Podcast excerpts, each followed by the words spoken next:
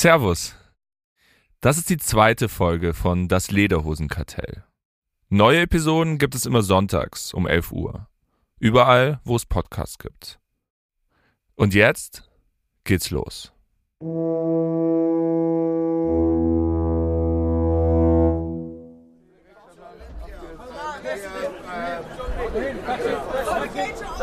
Es ist Mitternacht.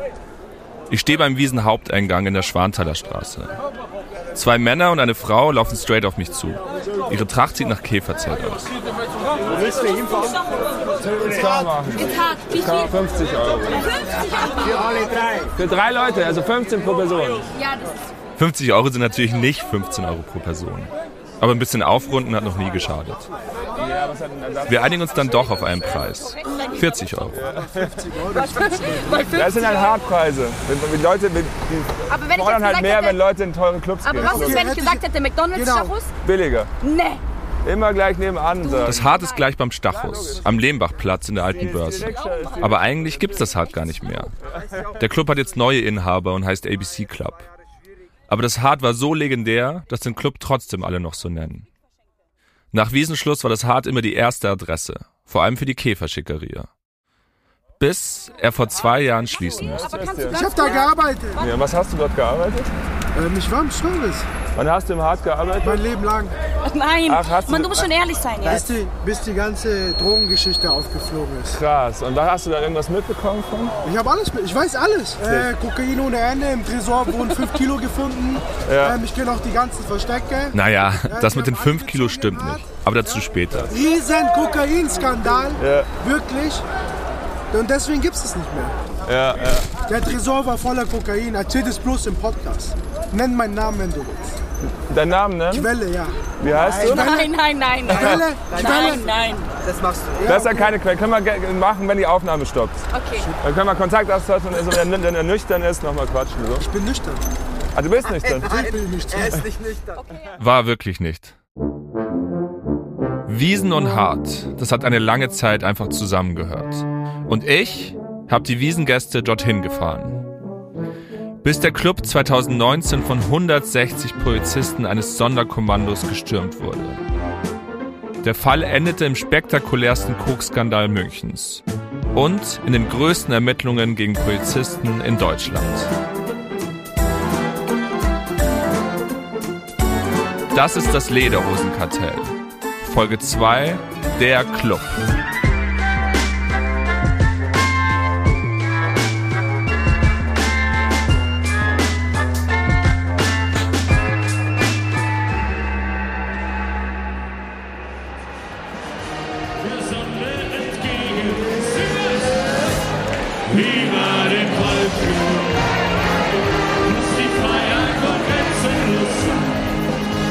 20 nach 10 und die Stimmung im Zelt ist auf dem Peak.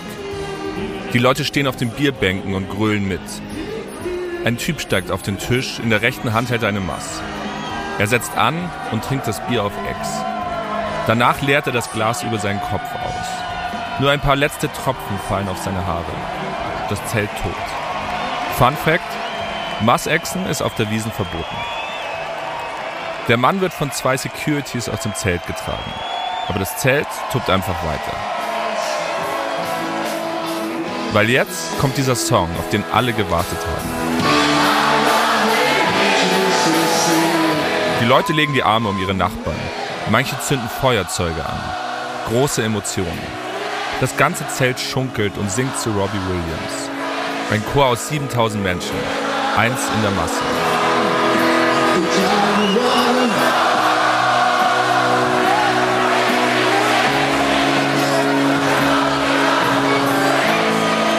Und dann ist die Musik auf einmal aus. Um genau halb elf. Feierabend. Es war ein Traum, dass ihr alle da wart. Es war ein super Fest. Vielen Dank, dass ihr da wart. Ein ganz großes Dankeschön an euch alle. Echt jetzt? Um halb elf? Die Bedienungen räumen die Tische ab und aus der seligen Masse werden wieder Thomas, Gabi, Giovanni, Caroline und tausende andere stinknormale Menschen. Aber ist die Party wirklich schon vorbei? Nein, die Nacht ist noch lange nicht vorbei. Zwar im Wiesenzelt, aber noch nicht in der Naga, im Pascha und in der 089 Bar. Ab 11 ist Afterwiesenzeit. Aber dann passiert, was meistens passiert. Du stehst ewig an der Bar und wirst die ganze Zeit angerempelt. Die Musik ist mies, das Bier ist lack und der Boden klebrig. Und alle sind viel zu besoffen. Afterwiesenpartys sind, wenn man mal ehrlich ist, immer eine riesengroße Enttäuschung. Aber es gab da einen Club, da war das anders. Stell dir einen neobarocken Stadtpalast vor, erbaut vor über 120 Jahren.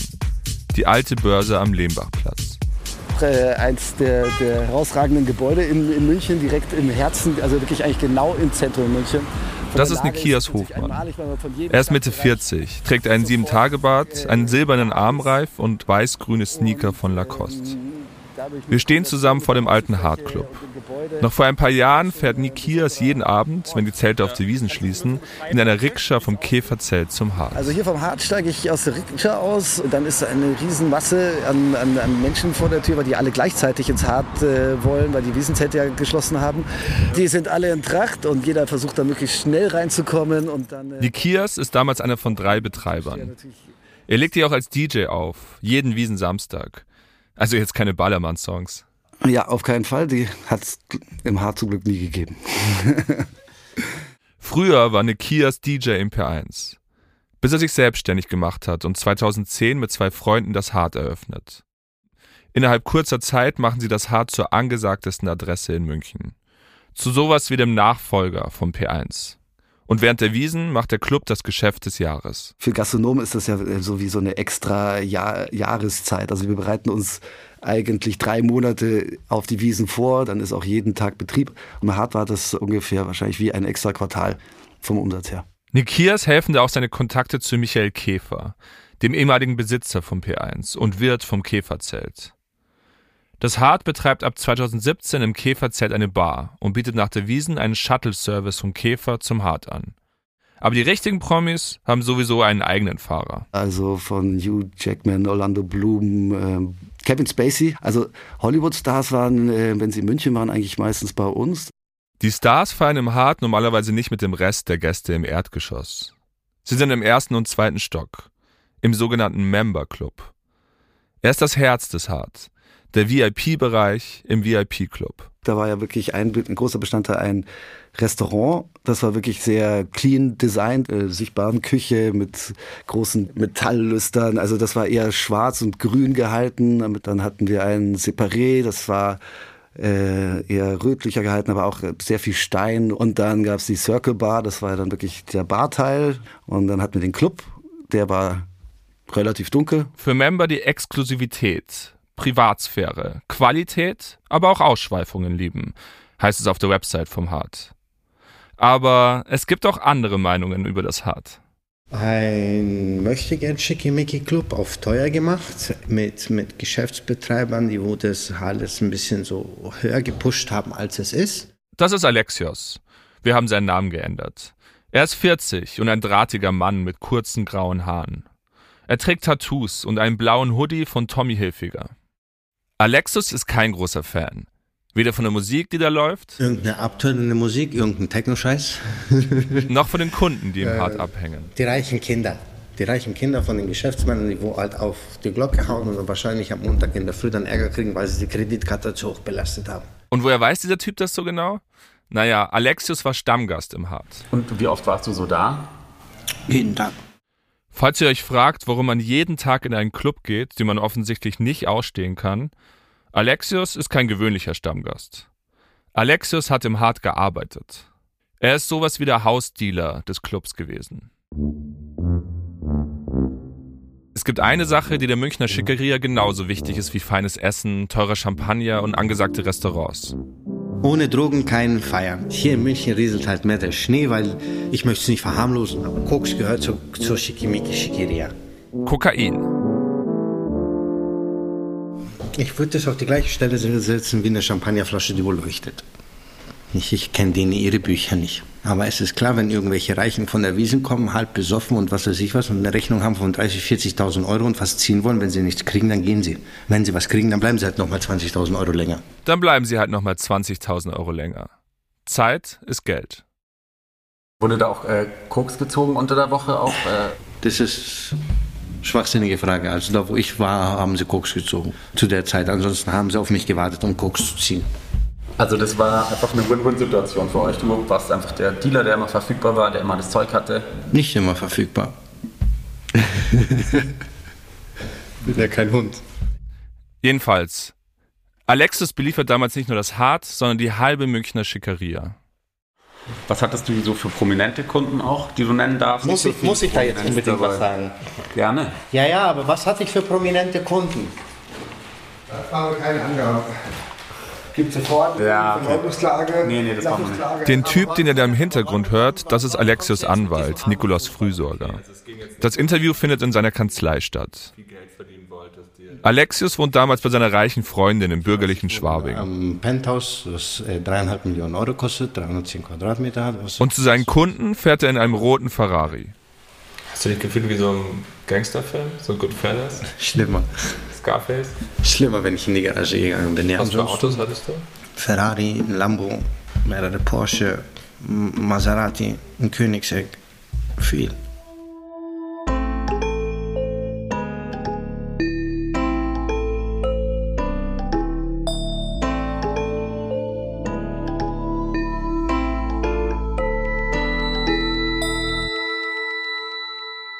Alexios ist in den 90ern im grauen Plattenbau aufgewachsen.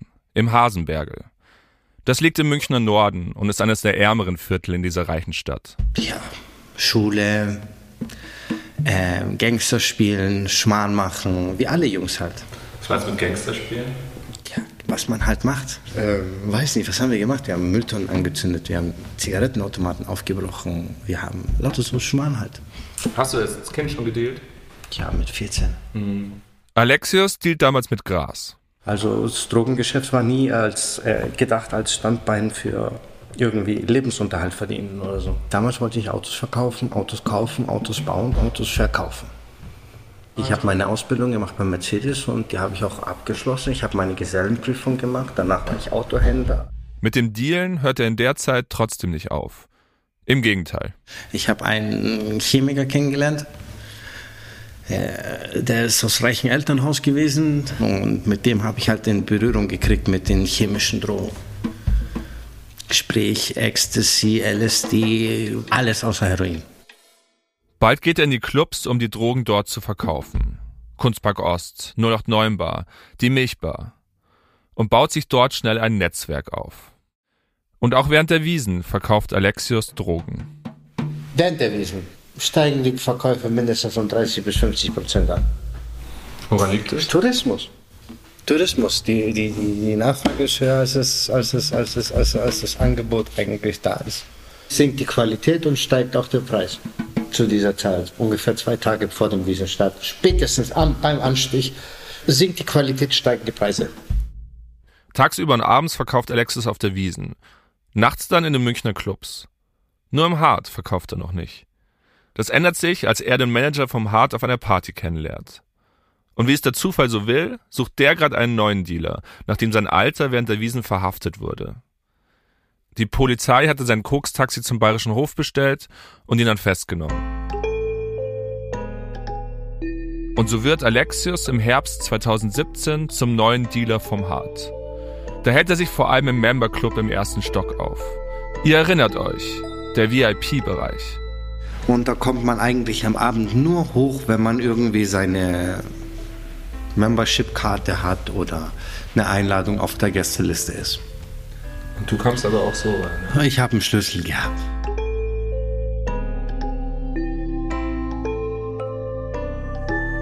Den Schlüssel hat er laut eigener Aussage vom damaligen Manager vom Hart. Nicht zu verwechseln mit Nikias, dem Betreiber, mit dem wir vorhin gesprochen haben. Der bestreitet, dass Alexius einen Schlüssel gehabt hat. Alexius dealt nicht auf dem Dancefloor oder im Klo, sondern er verkauft das Koks direkt an den Manager. Und der verkauft es dann im Club weiter. Da, wo der Alkohol rübergeflossen ist, da ist auch meine Drogen rübergeflossen. Und natürlich habe ich genossen, dort zu sein, weil ich durfte oben im Büro sein. Die haben meine, auf meine Drogen aufgepasst. Die haben mich in Ruhe gelassen und ich konnte machen, was ich wollte. Laut Nikias hatte Alexius keinen Zugang zu den Büros. In der Partyszene ist es kein großes Geheimnis, dass im Hart gekokst wird. Die Polizei lässt das Hart trotzdem lange in Ruhe.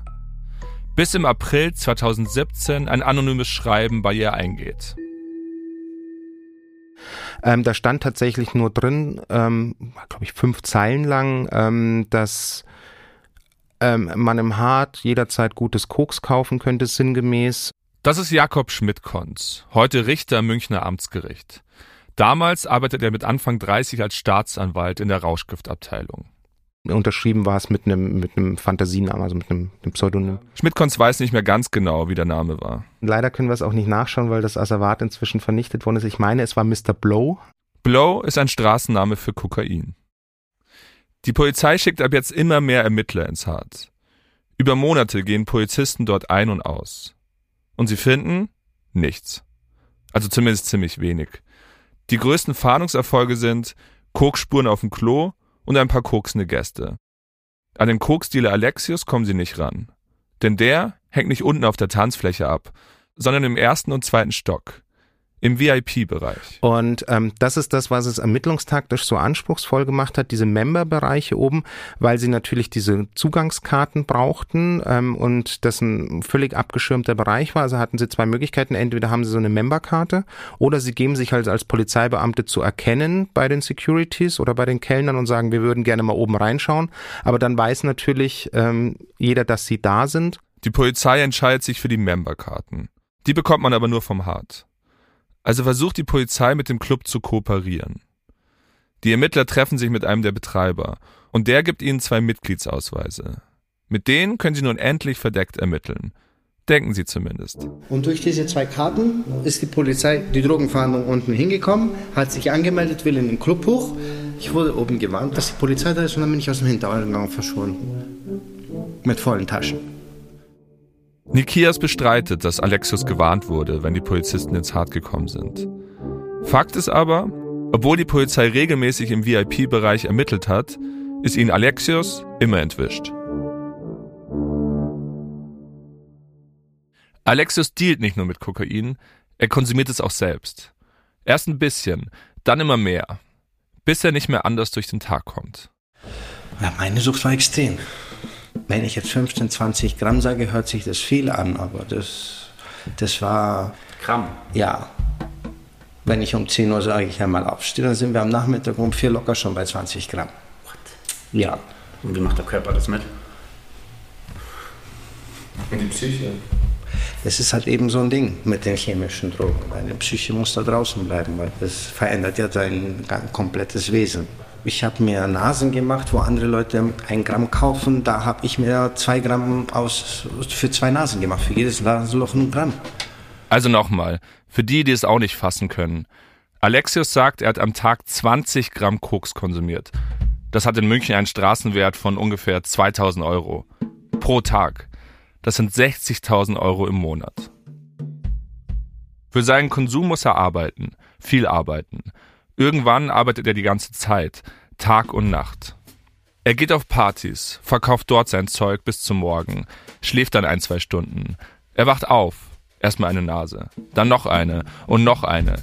Dann trifft er die ersten Kunden, fährt quer durch die Stadt. Glockenbacher, Sonnenstraße. Eigentlich überall, wo Geld ist. Laute Musik im Auto, damit er nicht einnickt. Hier eine Übergabe, da eine Übergabe, dann die abendliche Route, einen Kunden in der Milchbar treffen, den nächsten im Rumors, dann ins P1, ins Hart. Geben weg. War das immer so? Geben weg. Geben weg. Nächste weiterschauen. Irgendwann ist Alexis nur noch im Delirium.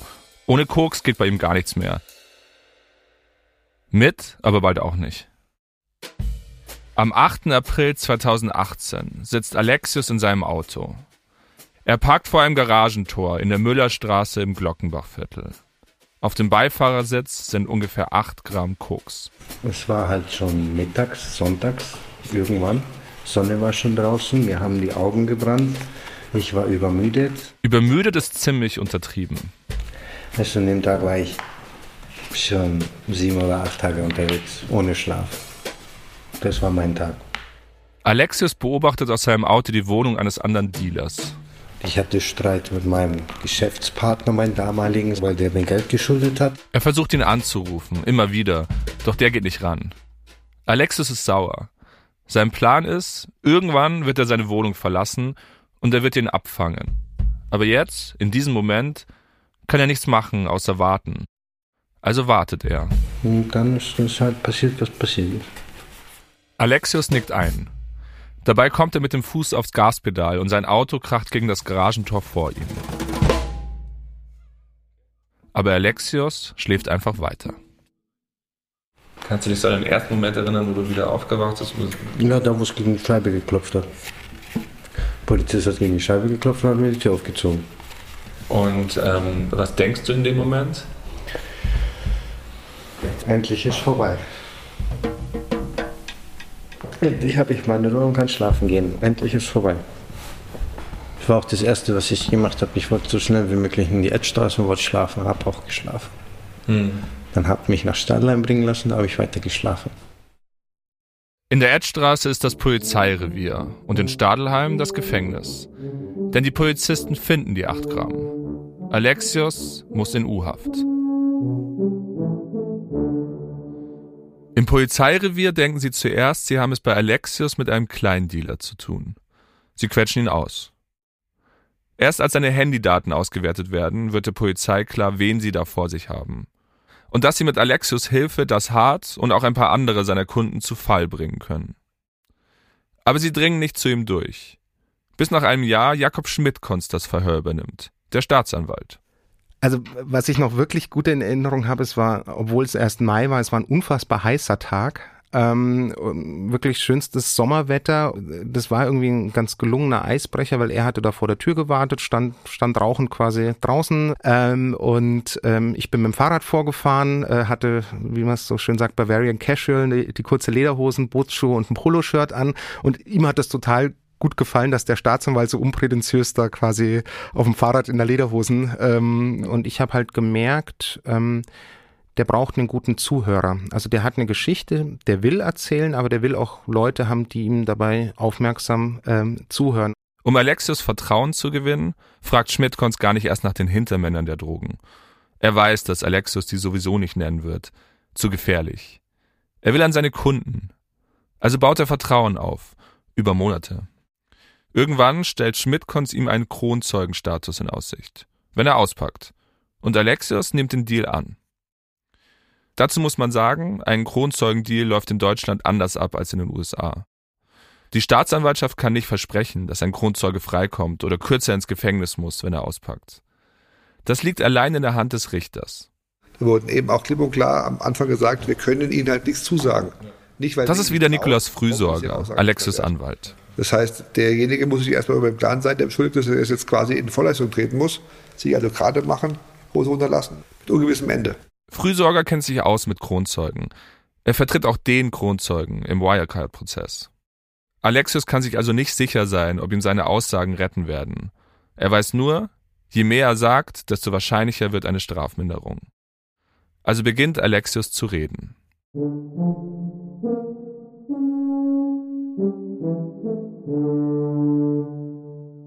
Am 13. April 2019 findet mal wieder eine Party im Hart statt. Es ist ein Samstagabend. Es gibt immer einen speziellen Abend äh, im Club im Hart. Das ist dann mein Abend, wo ich dann selber auflege, wo ich mich dann auch immer besonders eigentlich drauf freue. Mit Das ist wieder Nikias Hofmann, der Betreiber vom Hart. Da habe ich dann äh, einen Tisch, wo ich mit meinem äh, DJ-Kollegen an dem Abend und äh, zwei, drei Freunden zu Abend esse. An dem Abend habe ich äh, ein Steak frit gegessen. Um halb elf geht Nikias in den Club. Er legt in dieser Nacht zweimal auf. Er macht den Main Act zur Primetime und davor das Warm-up um elf. Also der Warm-up ist ja immer auch sehr, sehr wichtig für, für die Entwicklung, wie der Abend sich entwickelt. Deswegen äh, spiele ich da eigentlich hauptsächlich Musik, die mir selber gefällt, damit man selber ein bisschen in Stimmung kommt. Nach seinem ersten Auftritt macht Nikias seine übliche Runde. Ich äh, laufe dann ähm, durch, äh, durch den Club, sammle alle, alle Mitarbeiter zusammen und dann habe ich äh, mit den äh, Mitarbeitern einen Tequila-Shot, habe mir angestoßen auf den Abend. Um eins steht Nikias wieder am DJ-Pult. Der Vibe war gut. also ich habe mich gut gefühlt. Äh, ich war eigentlich so ready to go. Es war 1 Uhr, man gibt langsam Gas, die Leute fangen an äh, mitzumachen. Die beste Zeit ist ja eigentlich so immer so die Zeit zwischen 1 und 3. Und das hab, äh, an dem Abend war das eigentlich genauso wie geplant. Um 3 Uhr früh wird Nikias von einem grellen Licht geblendet. 160 Einsatzkräfte des Sonderkommandos USK stürmen den Club in voller Montur. Sie sind alle vermummt, haben äh, schutzsichere Westen an, äh, schwere Waffen am Körper, sind alle pff, gefühlt zwei Meter groß. Äh, erstmal habe ich gedacht, ob sie jetzt irgendeinen äh, Mörder suchen oder. Die Polizisten umstellen die Partygäste. Fast auf jeden Gast kommt ein Polizist. Im Endeffekt ist das Ziel, möglichst schnell jeden Einzelnen einzufrieren, wie sie das nennen. Und das äh, haben die relativ schnell umgesetzt, so dass dann jeder eingefroren war. Jeder hatte dann so seinen persönlichen Bewacher erstmal. Auch Jakob Schmidt-Konz ist unter den Polizisten. Er leitet den Einsatz und hält einen Durchsuchungsbeschluss in der Hand. Also das Hart ist natürlich ein äh, einsatztaktisch wahnsinnig anspruchsvolles Objekt. Sie sind in bester Innenstadtlage mitten in, in München. Ähm, und äh, da, sage ich mal, unbemerkt 160 Polizisten heranzuführen, war jetzt auch ähm, relativ äh, komplex. Äh, das Dankbare an der Situation war, das ist ja in unmittelbarer äh, Reich, äh, Nähe zum Polizeipräsidium. Also man ist vom, vom Polizeipräsidium aus der Edstraße dann quasi mit voller Mannstärke rüber angelaufen, wie es im Polizeijargon so schön heißt. Ähm, genau, die Türsteher haben relativ verdutztes Gesicht gemacht, als auf einmal 160 Polizisten beziehungsweise 80 pro Eingang an ihnen vorbeigerauscht sind. Die Polizisten durchsuchen alle Gäste nach Drogen. Man muss sich eigentlich ganz ausziehen. Und zwar teilweise vor den anderen Dann Gästen. äh, läuft das ja auch so ab, dass sie äh, die Vorgehensweise da so ist, dass ja jegliche Körperöffnung durchsucht wird. Und das ist ähm, also das ist schon ziemlich übel.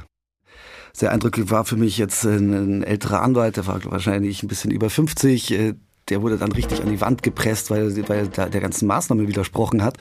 Und dann ähm, habe ich natürlich gesehen, wie auch äh, die Mädchen äh, sich ausziehen mussten. Die waren jetzt nicht in einzelne Räume äh, getrennt, sondern eigentlich in einem großen Raum. Da waren dann immer drei, vier, die dann gleichzeitig ausgezogen worden sind. Also das sind schon äh, dann äh, schlimme Momente gewesen. Ich kann mich noch gut dran erinnern. Ich bin in der Nacht dann von diversen Leuten, die es sehr wichtig hatten, äh, angeblafft worden. Also man wird mich verklagen, ich werde meinen Job verlieren, man wird mich bis aufs letzte Hemd ausziehen. Ähm, und ob ich denn nicht wüsste, wer sie sind, so nach dem Motto, ähm, man, man sei ja wichtig. Auch Nikias muss sich nackt ausziehen. Im Backstage-Bereich durchsuchen Polizisten mit Spürhunden die Räume des Clubs. In einem Spind finden die Polizisten mehrere Gramm Kokain. Auch bei Gästen finden sie was. Die Bilanz der Razzia? 20 Gramm Kokain. Also es ist ja nicht so, dass da jetzt ein großer Fund gewesen wäre. Ich denke, die Menge bei der Anzahl der Gäste ist das eigentlich äh, extrem unterdurchschnittlich. Also über, eigentlich to- unfassbar wenig. eigentlich habe ich gesagt, okay, das spricht für uns. Ähm, die haben jetzt eine große Aktion gemacht und das ist eigentlich der größte Reinfall. Aber Schmidtkonz ging es nicht darum, möglichst viele Drogen zu beschlagnahmen. Das war ja hier kein Ermittlungsverfahren, weil man vor Ort möglichst viele Gäste erwartet hat, die Drogen geführt haben, sondern ähm, dass man gegen bewusst gegen die Betreiber und zwei leitende Angestellte vorgegangen ist. Und was da die Erfolgsbilanz angeht, muss ich sagen, ähm, sowohl die drei Gesellschafter als auch diese beiden leitenden Angestellten sind inzwischen alle rechtskräftig verurteilt worden, ähm, teils zu hohen Geldstrafen, einmal zu einer Freiheitsstrafe. Die Razzia ist der Anfang vom Ende für das Hart. Nikias wird wegen Beihilfe zum Drogenhandel zu einer Geldstrafe verurteilt. Seine berufliche Existenz ist erstmal dahin. Es hieß immer ja, die großen Clubs, die schicken Clubs, die Schickeria, da traut ihr euch ja eh nicht dran und ihr geht immer nur auf diese kleinen Techno-Schuppen, wo sich die Leute nicht wehren können, so ungefähr. Und da war natürlich das, das hart in Sachen äh, polizeiliche Drogenbekämpfung, das war natürlich schon auch, das, das war dann schon auch einfach mal, ja, wie soll man das sagen, ein Standpunkt, ja. Also, dass man gesagt hat, man macht, also man lässt sich von dem Namen eines Clubs nicht einschüchtern. Zwei Jahre nach der Razzia muss der Club schließen. Offiziell, weil er gegen Corona-Auflagen verstoßen hat. Das Hart ist Geschichte.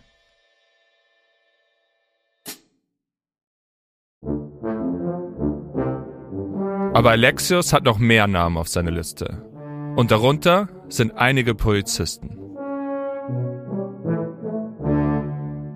Auf einmal rückt die Polizei selbst in den Mittelpunkt der Ermittlungen. Ich meine, ich habe Sachen von denen mitgekriegt, die wo keiner sehen darf. Hm. Die sind beim, beim Koksen, Folgekoks in der Milchbar bis um 10 Uhr und gehen dann treten Dienst an um 11 Uhr mit Streifenwagen. Und dann erzählen sie am Abend rum, wie sie die kleinen Kids wegen zwei Gramm Gras durch die Hölle gejagt haben. Und sich darüber, darüber lustig machen und solche Sachen. Solche Sachen gehen bei denen nicht. Also er hat auch gedacht, die haben es verdient. Ja, auf jeden Fall. Auf jeden Fall. Machen sich wichtig, weil sie eine Knarre haben. Können nicht mal ihre Knarre putzen. Es gibt Polizisten, die bei Alexius Drogen kaufen. Es gibt Polizisten, die Alexius vor Kontrollen schützen. Und es gibt einen konkreten Fall, in dem ein Polizist für Alexis eine Tasche voller Drogen an der Security vorbei ins Schützenzelt auf der Wiesen schmuggelt. Die Aussagen von Alexius ziehen immer größere Kreise. Am Ende ermittelt die Staatsanwaltschaft gegen 37 Polizisten. Schmidtkonz hat in ein Wespennest gestoßen. Die Süddeutsche Zeitung schreibt 2021 vom größten Polizeiskandal Münchens. Im Oktober 2020 veranlasst Ministerpräsident Markus Söder die Gründung einer Polizeisonderkommission, die Soko Nightlife. Jakob Schmidtkonz wird ihr Leiter. Die Soko Nightlife, klar, das, das kann man so sagen, ähm, waren äh, die bisher größten internen Ermittlungen, die in der Geschichte der Bundesrepublik in diesem Umfang gegen Polizeibeamte geführt worden sind. Alexius sagt heute, dass er es nicht bereut, dass er geredet hat. Obwohl man damit unter Kriminellen als Verräter gilt, als 31er, wegen Paragraph 31 des Betäubungsmittelgesetzes, der Kronzeugenregelung. Ich muss Ihnen ganz ehrlich sagen, wenn es einen 31er gibt, dann bin ich ein 62er. Das Doppelte davon. Gar kein Problem. Gar kein Problem. Jeder muss sein Päckchen tragen. Ich habe Scheiße gebaut, ich wurde teils erwischt, ich stehe dazu. Halt dich aus, passt, ich habe meine Hose runtergelassen. Er kommt am Ende relativ glimpflich davon, muss eine Geldstrafe zahlen und bekommt zwei Jahre auf Bewährung.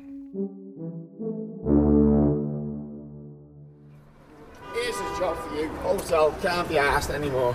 Amelia, it's about a mile away. Amelia? Yeah, look. Amelia. It's about a mile away. Es ist zwei Uhr früh. Ein kleiner Engländer steht vor mir. Er trägt Plastiklederhosen und einen Hut, der eher nach Robin Hood aussieht als nach Tracht. Er will unbedingt in sein Hotel. Das Problem? Dorthin geht es bergauf, über drei Kilometer lang. Just take me. I will fucking pay. I will pay you what you need. Now you tell me. Yeah, it's 80. I'll give you 60. Let's say 70. Ich schlage 70 Euro vor. Und der Engländer schlägt ein.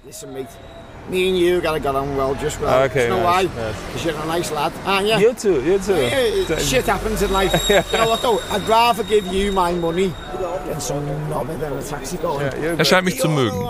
Ich sei ein guter Typ. Und lieber gebe er mir das Geld, als irgendein Betrüger von Taxifahrern. So? Wir fahren los. I'm happy with that. Der Engländer heißt Matthew. I'm happy. Und er ist ziemlich begeistert von der Fahrt. Und von mir. Alexandra! Yes! My man! My man! Er ist wirklich begeistert. Alexandra! Yes! You're the man. You're the man, you're the You're the man. man, mate. Nach 10 Minuten bin ich schweißgebadet. Obwohl ich einen Elektromotor habe. Yes, man! Hey! Aber Matthew feuert mich an. On, my son! Go on! Go on! Go on! Go on! Go on! Go on! Dann verspricht er mir, dass mir seine Freundin eine Massage geben wird. Yeah, massage. I'm a massage would be She's a good. team player. Ich bieg scharf in eine Kurve ein.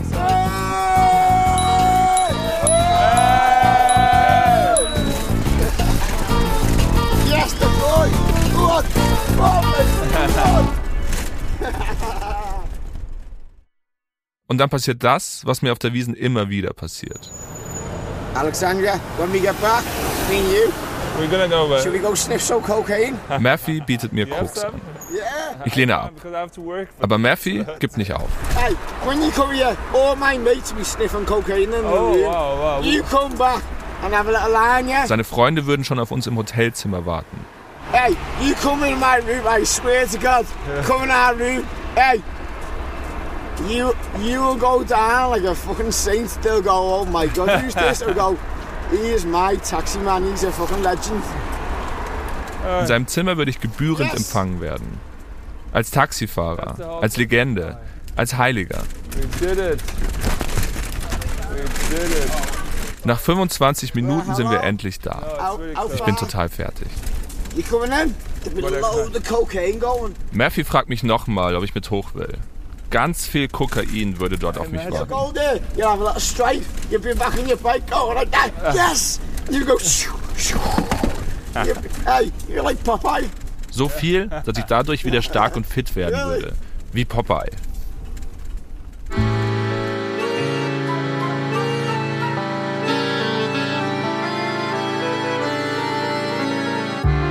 Tagsüber dreht sich die Wiesen ums Bier.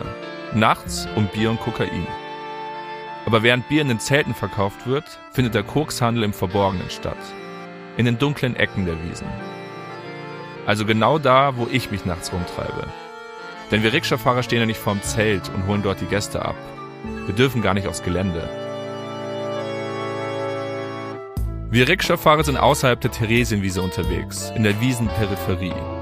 Dort, wo es manchmal ein bisschen schmutzig wird. Wo Besoffene sich nach der Wiesen prügeln oder in der Ecke liegen. Wo die Leute verzweifelt nach der nächsten Party suchen oder nach einer Line Koks. Und dann sehen sie mich. Sie hoffen, dass ich sie zu einem besseren, schöneren Ort bringe. Manchmal bin ich ihre letzte Hoffnung auf ein bisschen Glück am Ende der Nacht.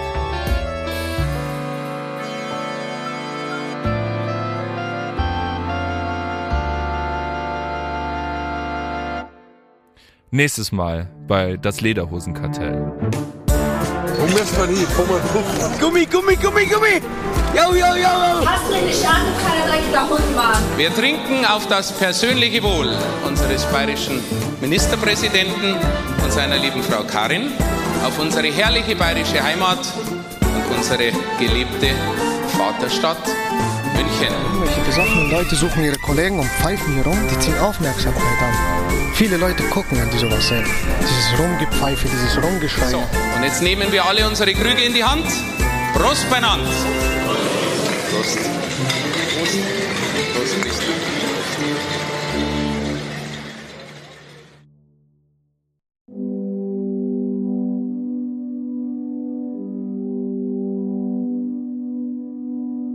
Das Lederhosenkartell ist eine Studio Bummens Produktion.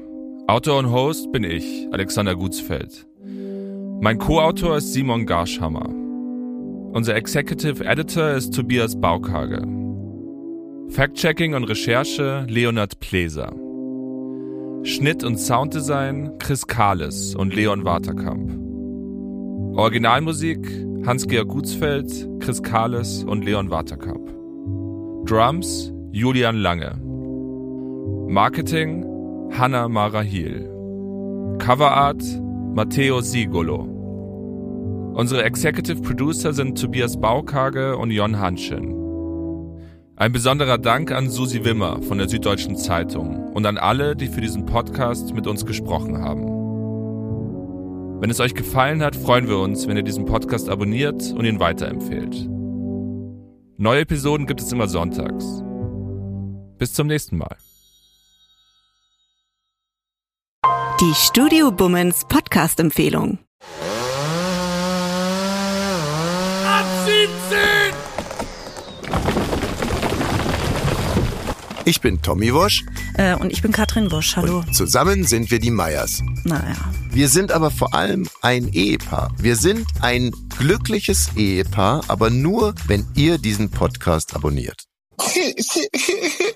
Ab 17. Also wenn ab 17 ein Pferd wäre, dann wäre es ein echt tolles Pferd. Die tägliche Feierabend-Podcast-Show. Ihr könnt mit uns Feierabend machen. Das ist ein ganz neues, schönes Gefühl. Das ist ein Ritual.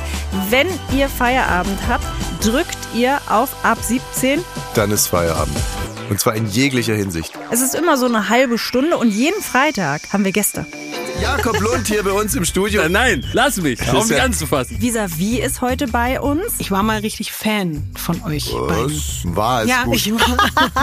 Aber ich habe wirklich einen sehr extremen Griff. Woher weißt du das?